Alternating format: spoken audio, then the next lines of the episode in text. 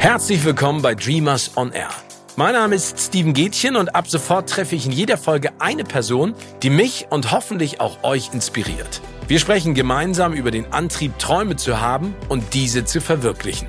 Denn das schier Unerreichbare kann wahr werden, wenn man es anpackt und fest daran glaubt. Ähnlich wie es bei Ferry Porsche war. Aus seinem Traum von einem Sportwagen ist schließlich etwas ganz Großes entstanden. Heute ist bei mir eine Unternehmerin und Modeschöpferin aus Berlin zu Gast. Schon als Kind hatte sie den Traum, Schauspielerin zu werden und etwas Kreatives zu machen. Ihre ersten Versuche als Schneiderin startete sie in der Schulzeit mit einer Stricknadel und einem Teddybären. Doch statt unterstützt zu werden, erhielt sie Gegenwind. Und wo steht sie heute? Ihr Modelabel Lala Berlin ist seit der Gründung 2004 auf einem steilen Erfolgsweg und ihre Produkte werden in über 250 Boutiquen weltweit weltweit vertrieben. Und wie hat sie das geschafft? Sie ist sich treu geblieben und hat ihre Träume nicht nur geträumt, sondern vor allen Dingen auch verwirklicht. Herzlich willkommen, Leila Pidayesh. Moin. Hallo. Herzlichen Dank für die Einladung. Immer gerne. Ich freue mich, dass du da bist. Leila, ähm, was oder wovon hast du zuletzt geträumt? Und damit meine ich jetzt nicht den Traum von letzter Nacht, sondern vielleicht einen Traum, den du hast, den du angehen und verwirklichen wolltest. Der hat tatsächlich nicht viel mit dem zu tun, was ich aufgebaut habe, sondern ich habe als Kind immer davon geträumt, dass die Welt ein bessere ist als die Welt, aus der ich sozusagen irgendwann flüchten musste. Und das ist aktuell genau das Thema, wo wir uns gerade befinden, dass eventuell dieser Traum tatsächlich in Erfüllung geht, dass Iran frei wird und wir ein Stück weit zu diesem Friedensprozess alle beigetragen haben, und zwar in einer solidarischen Form was vielleicht als Kind so gar nicht denkbar war, weil da gab es gar keine sozialen Medien, da gab es gar keine Netzwerke in der Form, wie sie heute funktionieren. Insofern sind wir unseren Träumen tatsächlich durch die, durch die Entwicklung und den Fortschritt ein Stückchen näher gekommen.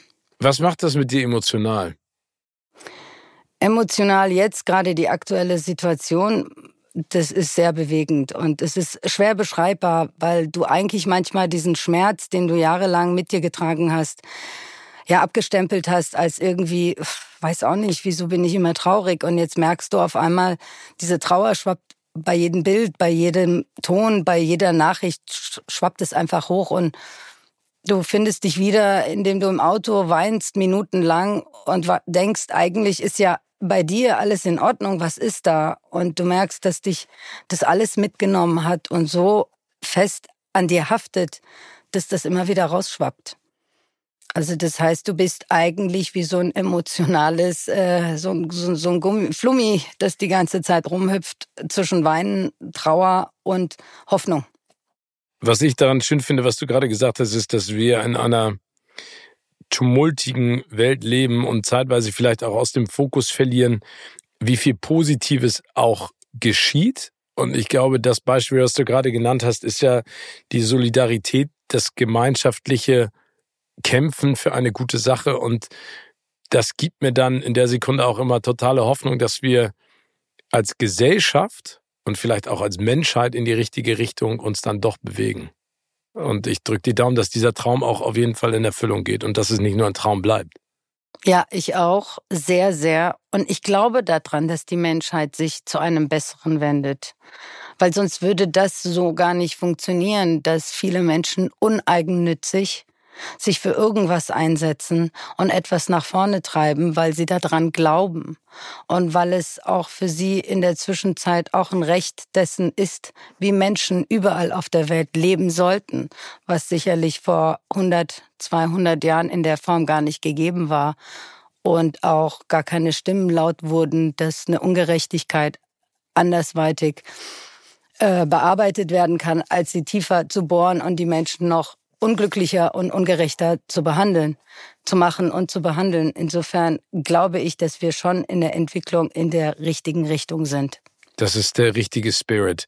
Kommen wir vielleicht mal von dem aktuellen Traum, den du gerade beschrieben hast, zu dem ersten Traum, den du hattest aufgrund der Systemflucht, die ihr als Familie zu Recht auch begangen habt. Ihr seid aus dem Iran weggegangen, aus klaren Gründen. Und wir hoffen, dass diese Art von System jetzt keine Zukunft mehr hat. Aber erinnerst du noch, als du mit deiner Familie damals nach Deutschland gekommen bist, was du für Träume und vielleicht auch Erwartungen hattest an diese andere Welt oder an diese andere Art von Leben und Gesellschaft?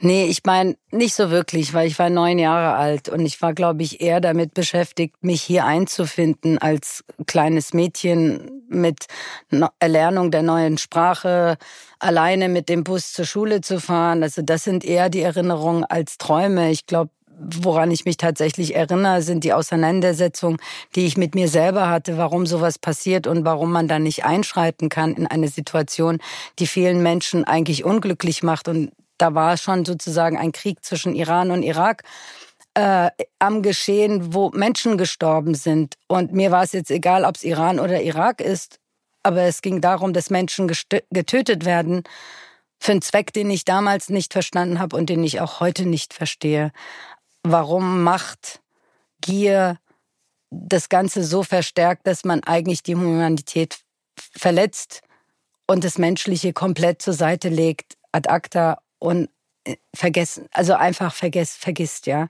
Das ist auch heute genauso ein Zweifel, beziehungsweise all das, worüber ich mit mir eine Auseinandersetzung habe.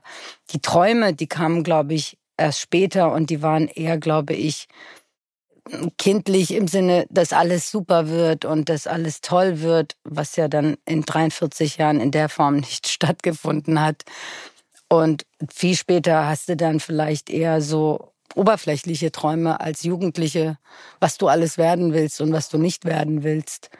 Aber so richtig, richtig, was ich damals geträumt habe oder an was ich gedacht habe, das ist tatsächlich, es ging immer darum, Frieden und Liebe und dass man eigentlich diese Gier und Machthaberei zur Seite legen sollte, weil wir doch zusammen wesentlich schöner leben können, wenn wir miteinander und füreinander sind, als dass wir gegeneinander sind, egal wo wir herkommen und egal welche Grenzen uns trennen.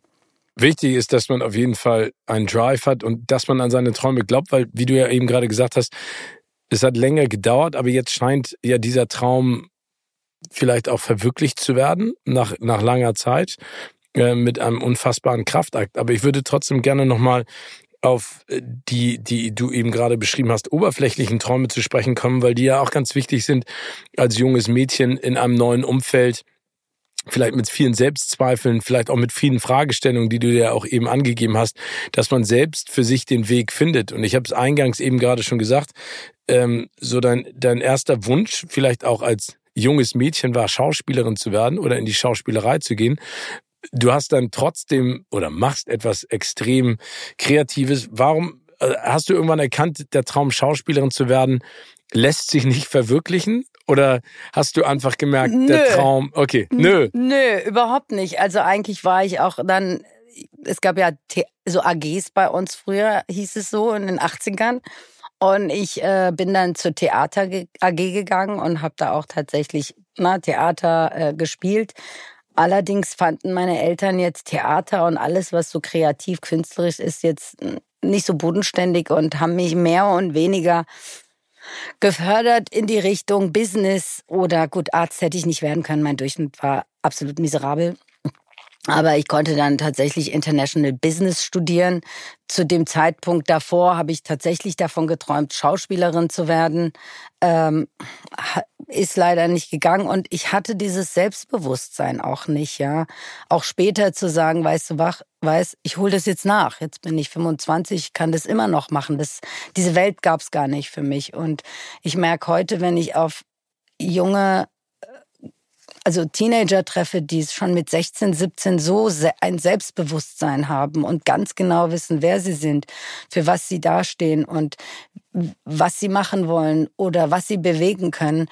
Ich stehe jedes Mal vor denen und frage mich, was habe ich eigentlich verpasst in meinem Leben oder in welcher Wolke bin ich eigentlich in den 80ern aufgewachsen, weil da gab es diesen Ehrgeiz oder dieses extreme Bewusstsein gar nicht. Zumindest in meinem Kreis oder in meinem Umfeld kannte ich auch gar nicht dieses so gerade auf dem Boden stehen und wissen ganz genau, wer, hey, ich mache das, das. Ich war gestern gerade auf dem Konzert von einem 19-jährigen Act, äh, die heißt Joplin. Und die, die hat ihr erstes Konzert gegeben. Die steht auf der Bühne, als hätte sie ihr Leben lang nichts anderes gemacht, mit einer Selbstverständlichkeit.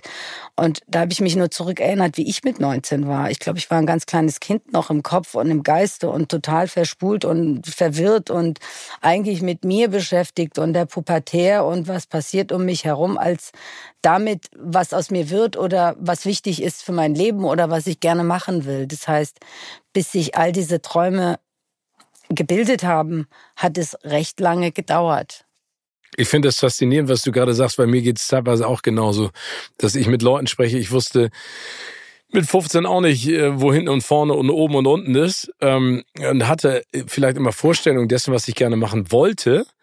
Aber ich habe bestimmt nicht mit der Chutzpe und der, dem Selbstbewusstsein da gestanden und das auch durchgezogen und, und klar gemacht. Aber das ist ja auch etwas Schönes, wenn, wenn vielleicht auch da die Grenzen aufgebrochen werden. Und ich finde, das ist ja so und so das Wichtigste, was man den Menschen mitgeben kann. Träum groß und versuch einfach und guck, was dabei rauskommt, anstatt das immer nach hinten zu schieben. Weißt du, was ich meine? Absolut. Absolut. Und ich versuche jetzt mit meinem Kind so umzugehen, dass sie sich für sich entfalten kann und ich ihr irgendwo so einen Weg weisen kann. Sie aber nicht irgendwie zwanghaft in irgendwas reinschieben möchte, was sie nicht will, aber dass sich da irgendwas für sie entwickelt, vielleicht aus dem, aus dem Manko heraus, dass ich für mich dann irgendwann verstanden habe, bis Pound 20 wusste ich eigentlich gar nicht, was aus mir wurde. Und als meine Eltern dann irgendwie gesagt haben, dann studierst du jetzt mal BWL ja mein Gott, dann studiere ich halt BWL, statt gar nichts zu tun. Und dann hat sich der Weg natürlich von alleine geebnet, sollte auch mein Weg sein. Und es ist auch okay. Manche brauchen länger, manche äh, schneller, um dahin zu kommen, wo sie glauben, dass das ihr Weg ist. Wir sind ja immer auf dem Weg. Der eine findet den, die Türen schneller, der andere weniger schnell. Bei mir hat es halt etwas gedauert. Ich trotzdem schaue ich mit extrem extrem wachsamen Augen zu, wenn, wenn mir eine 19-jährige junge Frau gegenübersteht, die eine Meinung hat und eine Ausstrahlung und eine Selbstsicherheit. Ich denke, wow, wow, wow, wow.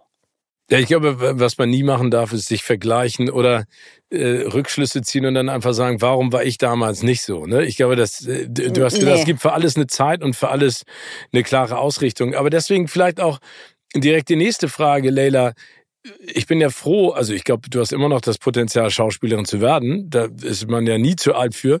Aber froh, dass du in Mode deine Leidenschaft gefunden hast. Wie kam denn dieser, sag ich mal, diese Initialzündung in diese Richtung zu gehen?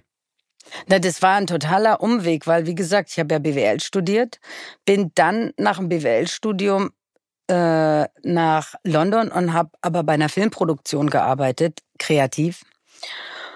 Ähm, und dann bin ich zum Fernsehen, aber hinter der Kamera.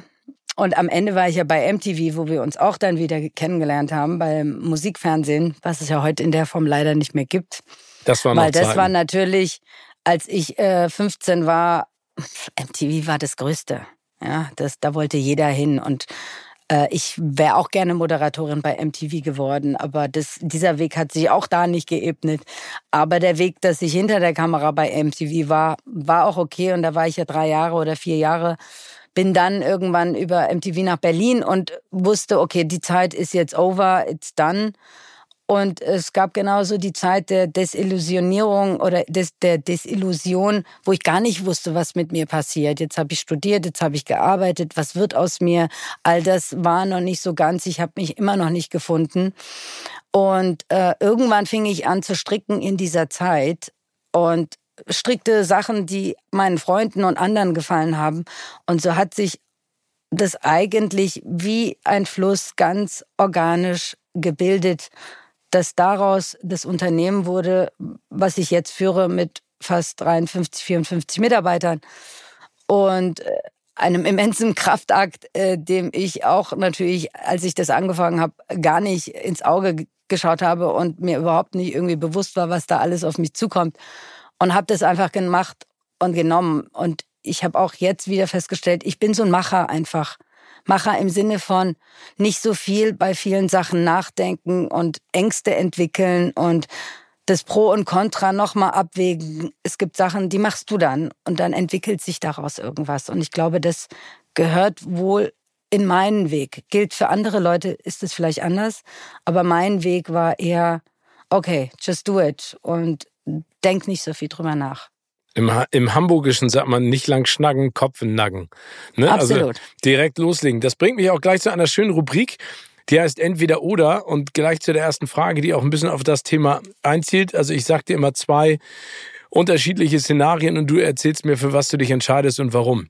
Okay. Wir haben ja darüber gesprochen, dass du als Kind äh, Schauspielerin werden wolltest. Wenn du dich jetzt noch einmal umentscheiden könntest, würdest du dich wieder für die Mode entscheiden oder würdest du sagen, ne, Leila die Schauspielerin, das ist geiler? Ja, Leila die Schauspielerin, das ist geiler. Warum?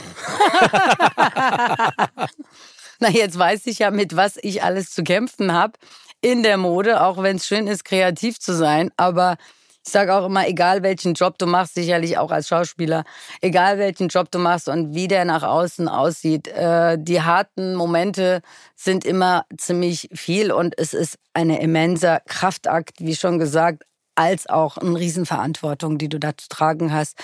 Und du hast natürlich in der Mode extrem mit der Zeit zu kämpfen oder zu arbeiten, je nachdem, wie positiv, negativ du es irgendwie auslegen möchtest. Insofern stelle ich mir natürlich jetzt in meiner naiven Sicht die Schauspielerei wesentlich äh, einfacher vor und wesentlich romantischer. Also ich habe natürlich noch eine extrem romantische Sicht darauf, dass man ganz tolle Bücher liest und sich in ganz tolle Leben einarbeiten kann und im Grunde genommen einer Figur ähm, das geben kann, was in einem drinsteckt, um sie sozusagen ähm, ja, leben zu lassen. Gibt es da auch eine Traumrolle? Also nee, als ich äh, ein junges Kind war, dachte ich immer, ich muss irgendeine Verrückte spielen. Das würde vielleicht wahrscheinlich passen. Nächste Frage. Entweder jeden Tag die gleichen Schuhe tragen oder die gleiche Lederjacke. Oh. Darf man das modisch? Absolut. Du darfst alles, was du willst im Leben solange du damit konform bist und Style behältst. Sehr schön. Nein, also ich würde, glaube ich, immer, äh, ich würde jeden Tag den gleichen Schuh anziehen, ist aber nicht sehr gesund für die Füße. Ähm, Lederjacke jeden Tag anziehen könnte kalt werden im Winter. Da hast du recht. Habe ich nicht richtig beantwortet, gell? Nee, hast du, hast du perfekt beantwortet. Du kannst dich entscheiden, musst es aber nicht, aber du hast eine schöne Begründung abgeliefert. Jetzt habe ich eine Frage, die auch sehr in meinem eigenen Interesse ist entweder einen eigenen Ü50-Club eröffnen oder einfach bei den jungen Leuten mittanzen? Auf jeden Fall bei den jungen Leuten mittanzen. Ja? Weil, ja. Also Ü50 habe ja all meine Freunde, die erzählen mir genug. Ü50 bin ich jetzt selber. Also wo kriege ich bessere Inspiration her als bei den Jungen? Wobei es auch manchmal ein Bummer, weil wenn du mit zu vielen jungen Leuten zusammen bist, kommst du dir noch älter vor. Nee, das Geile ist, wenn du mit jungen Leuten feierst, dann denkst du ja, du bist jung und dann merkst du aber am nächsten Tag, nee, die können jetzt weiter feiern. Ich brauche noch mal zwei Tage Pause. Warte mal, du kriegst es auch direkt, direkt mit. Und zwar war ich tatsächlich letztens auf irgendeiner Veranstaltung und dachte so, sag mal, Leila, was machst du eigentlich hier? Ja, ich habe mich so umgeguckt und dachte, was machst du eigentlich hier? Und in dem Augenblick kam ein junger Typ auf mich zu und meinte, sag mal, was machst du denn eigentlich hier? Und ich so, wie, bin ich zu alt oder bin ich hier fehl am Platz? Und dann meinte er, ja, könnte sein. Und ich so, das gibt's nicht, das gibt's nicht. Also, aber ich wurde jetzt mal ganz enttarnt. im Ernst, das, das ich wurde ich mir, enttarnt. Ja, aber das hätte ich mir niemals getraut früher. Ja, natürlich ich, nicht. Ich finde das, aber die ich sind das ja ehrlich frech, gesagt. Also ich würde einen Ü50-Club eröffnen und ganz viele junge Leute reinlassen. Die haben ja doch keinen Bock auf die Ü50er, ah, oder? Da können wir, Würdest du lieber 100 kleine Träume erfüllt bekommen oder einen großen? Das ist eine gute Frage.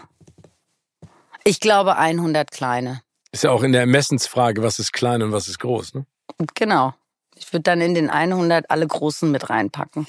ja, und das wäre sehr smart. Das war doch früher auch so, du hast einen Wunsch frei. Was wäre das? Ja, tausend Wünsche. War das nicht Aladdin aus der, äh, der rauskam und die Wünsche erfüllt hat? Das war ja, das war der Genie. Drei Genie, Wünsche hast du da. Ja, genau. Ich habe auch mal gedacht, du, du bist so doof. Warum nimmst du denn jetzt drei Wünsche? Wünsch dir doch einfach unendlich Wünsche. Ja, das ging, glaube ich, aber tatsächlich nicht. Nee, das war dann gejinxt vielleicht. Jeden Tag Sport oder meditieren? Meditieren. Du warst auch mal im Schweigekloster. Ja, war ich auch. Was ist das Gute am Meditieren? Das Gute am Meditieren, was ich gerade extrem vernachlässige, ist, dass du einen ziemlich klaren Geist hast, der dich persönlich gut leiten kann und mit dir gut ist. Bei Sport, du kannst es natürlich mit Sport auch umsetzen, weil du auch einen klaren Geist bekommst, wenn du das in meditativer Art genauso betreibst. Ich glaube, beim Joggen oder bei irgendwas, was mono, also äh, immer wieder passiert, dann kriegst du das ja auch so ein leichtes Gefühl. Aber beim Meditieren über die Ruhe kriegst du eine Kraft und auch eine positive, also Ausstrahlung, weil du von innen beglückt bist nach der Meditation bist du eigentlich beseelt. Und ruhst in dir selbst und hast die Strahlkraft. Ja. Kommen wir von der Meditation zum eben erwähnten Schweigekloster. Lieber für immer schweigen oder reden wie ein Wasserfall? Wenn ich das könnte, würde ich schweigen. Aber das liegt mir nicht so wahnsinnig nah, deswegen fließt. Warum würdest du denn gerne schweigen?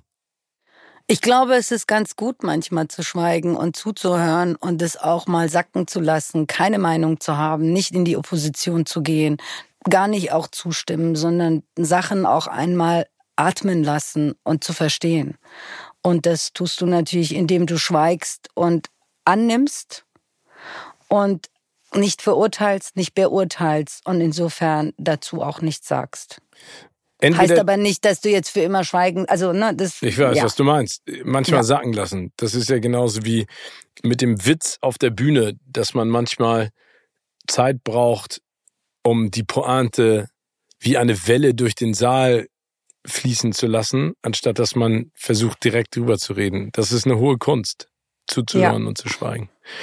Entweder die Träume anderer verwirklichen oder an der eigenen Verwirklichung arbeiten.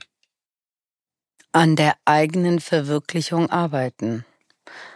Ist natürlich jetzt auch eine Definitionssache, was für dich im Leben eine Verwirklichung ist.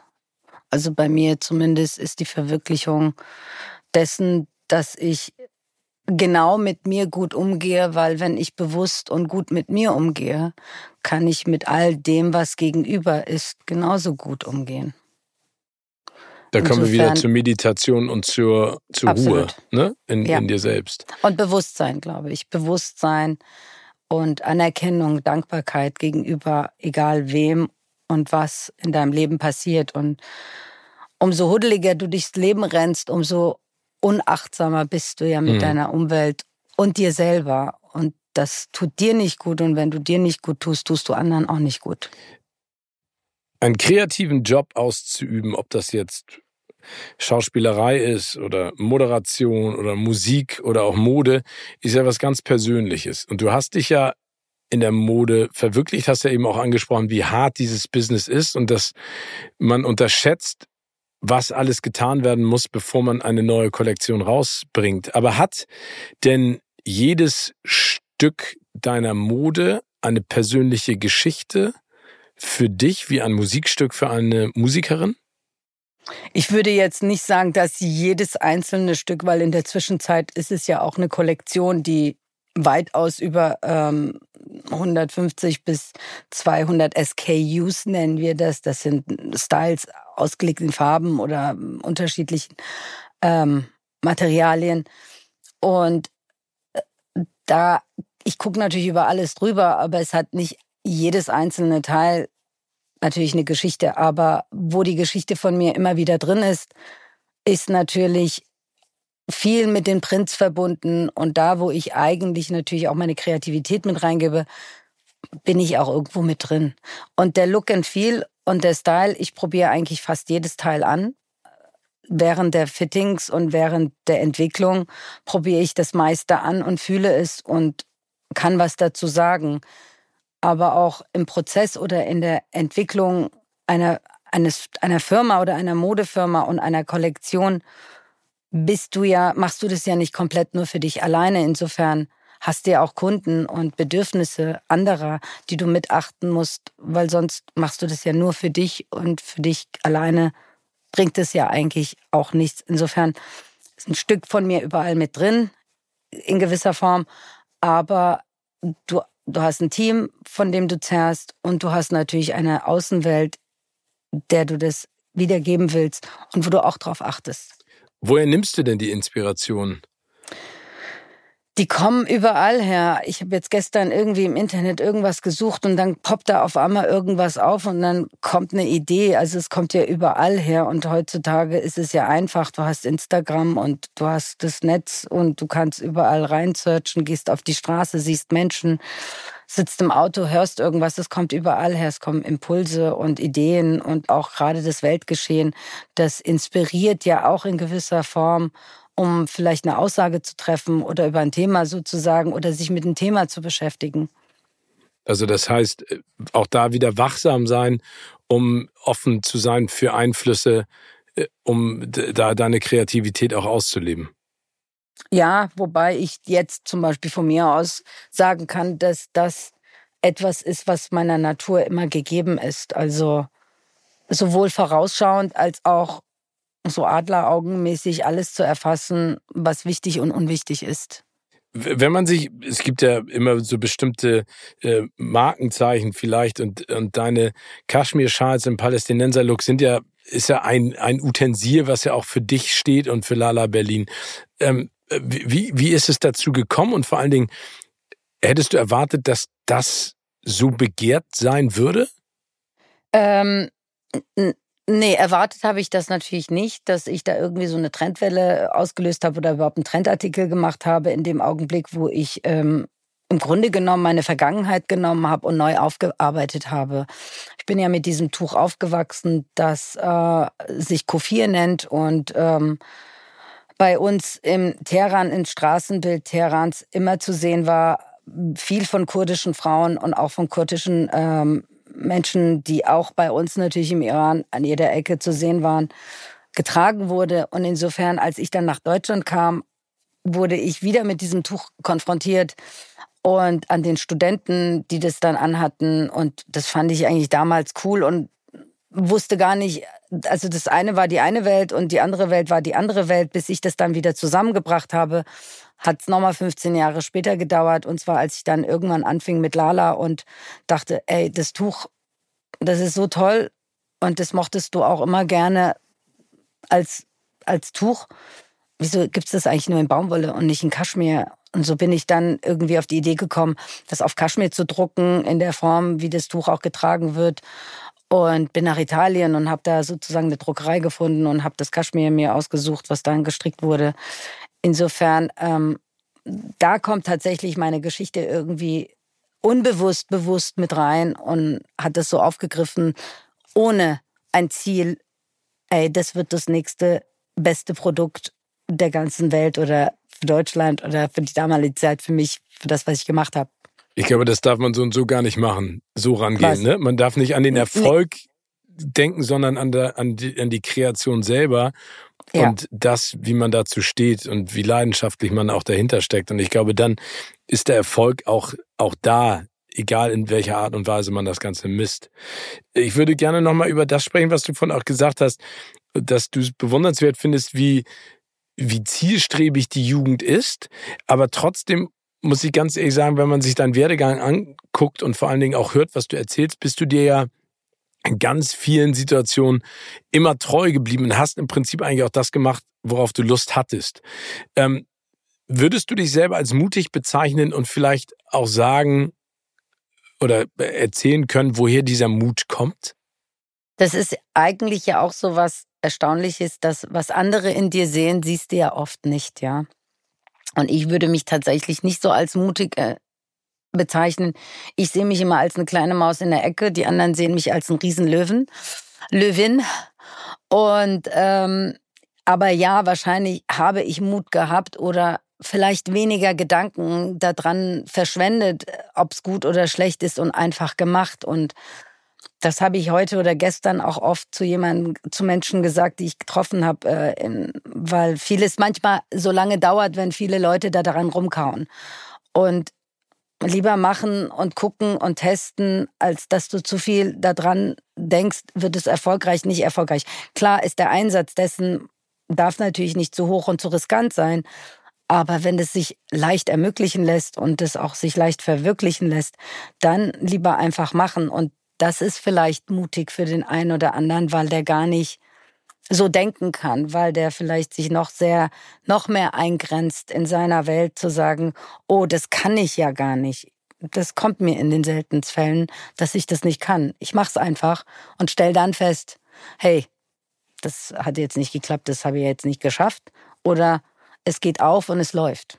Wie gehst du denn mit Rückschlägen um? Ist das so, wie du es gerade beschrieben hast? Hat nicht geklappt, gut, mache ich weiter, mach was anderes oder nagt das an dir?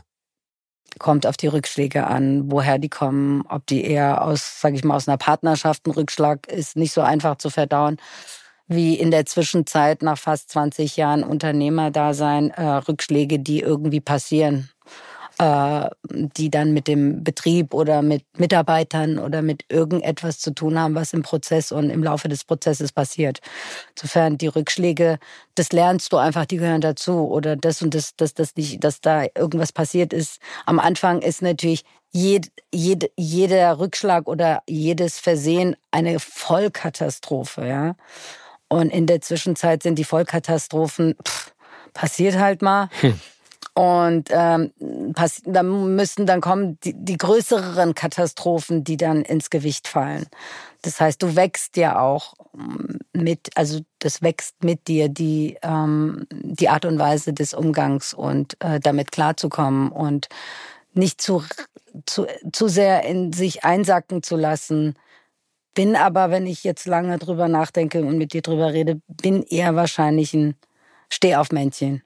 Und ja, ist passiert, komm, es bringt ja nichts, einfach weitermachen, weil sich in so ein so ein melancholisches Gehabe irgendwie auch wiederzufinden, das über Wochen oder Monate oder Tage geht, das bremst dich ja auch und du willst ja weiterleben und das, äh, das solltest du sozusagen dann einfach, zack, weiter geht's. Ich kann es auch nicht mehr ändern. Ich glaube, das ist etwas, was ich mir auch oft gesagt habe. Ich kann es jetzt ja jetzt nicht mehr ändern. Was soll ich tun?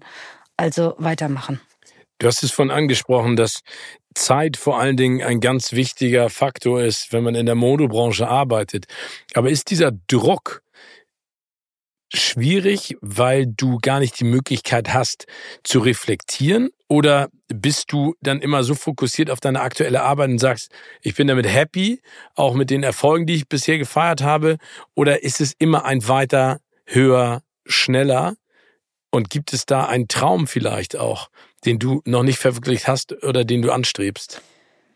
Das weiter, weiter, schneller, würde ich wahrscheinlich unterschreiben. Höher müsste von meiner Seite aus nicht immer unbedingt sein, ist aber äh, an diesen Marktgegebenheiten gebunden. Die Zeit, die dir fehlt, ist eigentlich, weil du immer am Rotieren bist. Du bist eigentlich in einem gewissen Hamsterrad und bist gesteuert über einen Mechanismus, den du selber schwerlichst kontrollieren kann, weil es Marktbegebenheiten gibt, an die sozusagen diese Kette gebunden ist, ja, äh, Verkaufstage, Messen, Tage, in denen ausgeliefert wird, etc. pp. Das heißt, die Industrie hat im Laufe der letzten Jahrzehnte für sich sozusagen einen Mechanismus gebildet, der jetzt auch noch global funktioniert mit Lieferungen und Lieferketten, äh, wo produziert wird, als dass du als einzelnes Organ für dich ein bisschen unfreier bist, als dass man das denken könnte, weil du an so viel gebunden bist. Also kannst du gar nicht mit allem so frei handeln, wie du es gerne hättest. Ein Traum, ja. Traum wäre wahrscheinlich, wenn du alleine für dich entscheiden könntest, wie du was machst, ohne an irgendjemanden gebunden sein zu müssen oder unabhängig sein zu dürfen. Diese Unabhängigkeit ist, glaube ich, eine Idealwelt, die es in der Form nicht gibt, weil es auch klar ist, dass ich alleine unabhängig gar nichts bewegen kann, weil so viele andere Menschen schon alleine an dem einen Produkt, was aus meinem Haus rauskommt, beteiligt sind. Und deswegen ist dieser Traum schon eine Illusion. Wow, okay. Das ist hoch. Verstehst du? Ja, ich verstehe, absolut. Aber würdest du dich denn dann eher als Träumerin oder als Realistin beschreiben? Ich glaube, ich würde mich als Realistin beschreiben. Ich bin auch pragmatisch, ich bin realistisch, pragmatisch und sehe das, was ist und das, äh, was geht und ähm, bin effizient und äh, versuche das umzusetzen, was ich kann mit der Kapazität, die mir zur Verfügung steht. Ähm, ich träume schon, aber wenn es ums Business oder um das geht, was ich mache, versuche ich so pragmatisch und effektiv wie möglich zu sein, auch mit dem Team. Gibt es eine Lebensweisheit, die du mit uns auf den oder die du mit uns teilen magst?